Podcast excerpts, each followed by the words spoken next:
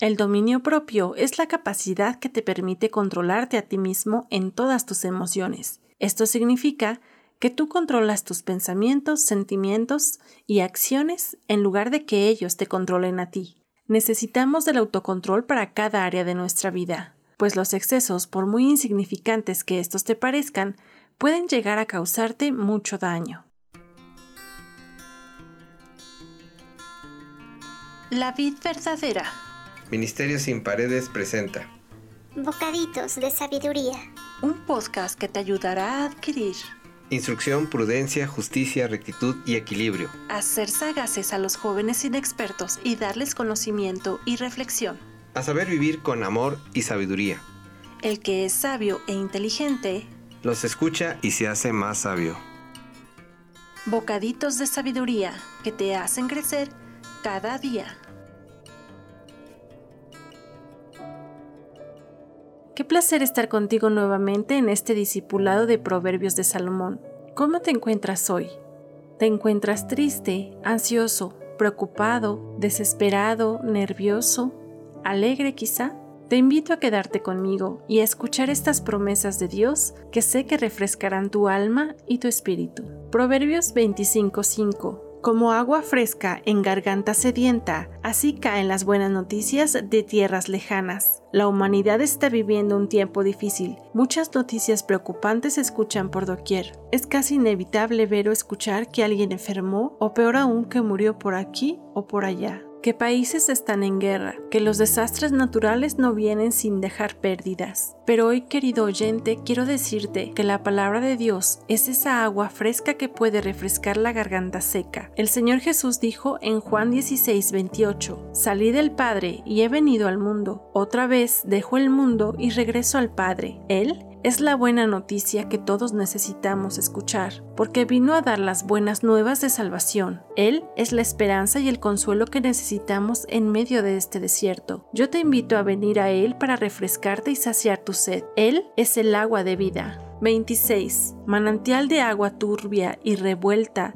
es el inocente que tiembla ante el culpable, una persona que ha sido fiel a la verdad, pero que finalmente cede ante el malvado. Esto sucede muchas veces en el área de negocios. También suele suceder en el ámbito de la política. Cuando una persona íntegra para poder acceder a un cargo de poder e influencia flaquea, ante aquel que no tiene escrúpulos, el ver estos casos trae tristeza y sufrimiento. Es como llegar a una fuente cuando uno está sediento y la encuentra seca o sucia y contaminada. 27. No hace bien comer mucha miel, pero es una honra investigar lo difícil. Comer un poco de miel es bueno, porque esta tiene muchos beneficios para el cuerpo, pero no debemos abusar la cantidad que comamos. Para el ser humano, ambicionar su propia gloria, especialmente en el ministerio para Dios, es muy dañino espiritualmente. Algunos cristianos podrían caer en ese tipo de ambición desmedida y perjudicar mucho espiritualmente a los demás. 28. Como una ciudad sin muralla y expuesta al peligro,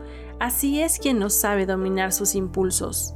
Este proverbio se refiere a un hombre o a una mujer que no pueden controlar sus emociones, ni sus acciones y que carece de autocontrol. No puede parar de hacer algo que le dañe o dañe a otros. Cuando sientas que no puedes tener control, recuerda que Dios nos dio una promesa en 1 de Timoteo 1.7 que dice, porque no nos ha dado un espíritu de cobardía, sino de poder, de amor y de dominio propio. 26.1 no le va bien la nieve al verano, ni la lluvia a la cosecha, ni los honores al necio. Una de las características de un insensato y necio es que no le importa sacrificar su honor o su reputación. Francamente es como si no le importara ser ni lograr algo en la vida. 2. Como gorrión perdido o golondrina sin nido, la maldición sin motivo jamás llegará a su destino. Las predicciones de cosas que supuestamente van a suceder no siempre ocurren. Hay algunos que se llaman a sí mismos profetas, videntes, magos, adivinos, chamanes, espiritistas y un sinfín de nombres que se ponen los charlatanes hoy en día. Ellos persisten en anunciar lo que va a suceder. Algunos eventos anunciados pueden ocurrir,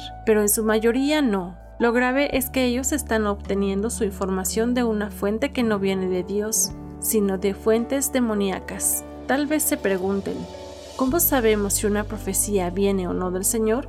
En Deuteronomio 18, 20 al 22 nos dice, si el profeta habla en el nombre del Señor, pero su profecía no se cumple ni ocurre lo que predice, ustedes sabrán que ese mensaje no proviene del Señor. Ese profeta habló sin el respaldo de mi autoridad y no tienen que temerle. Así que solo lo que viene de Dios y de su Espíritu Santo es confiable. Debemos de tener la certeza de que todo lo que viene de Dios viene respaldado en su palabra. Nunca nada de lo que Dios te pueda decir será contradictorio a lo que dice su palabra, así que no debemos temer por los malos deseos de otros. ¿Y cómo debemos crecer en el área de dominio propio? Llenándonos cada día del Espíritu Santo. Si intentamos vencer los deseos carnales por nuestras propias fuerzas, será una carga pesada y tarde o temprano nos desanimaremos. Pero si buscamos a Dios cada día y tenemos al Espíritu Santo como nuestro guía y compañero, veremos cambios reales y obtendremos victorias. Oremos, gracias bendito Señor porque permaneces en nuestras vidas. Danos de tu Espíritu Santo para poder vencer y tener autocontrol. A ti la gloria por siempre. Amén. Te doy muchas gracias por abrir tu corazón a este espacio y escuchar lo que Dios te quiere decir. Y si también eres de las personas que se esfuerza día con día para ponerla en práctica, te felicito de todo corazón, porque el Señor te dará un gran fruto como recompensa. Si aún no estás inscrito en nuestros canales, te invito a que te suscribas y a darle me gusta. Y si te perdiste de algún capítulo o deseas volver a escuchar alguno otro de esta temporada o de la temporada pasada, te invito a visitar Spotify o YouTube. Ahí encontrarás todos los capítulos de estos bocaditos de sabiduría. Deseo que Dios derrame una gran bendición sobre tu vida, sobre tu familia, sobre tu economía y sobre tu salud. Hasta la próxima.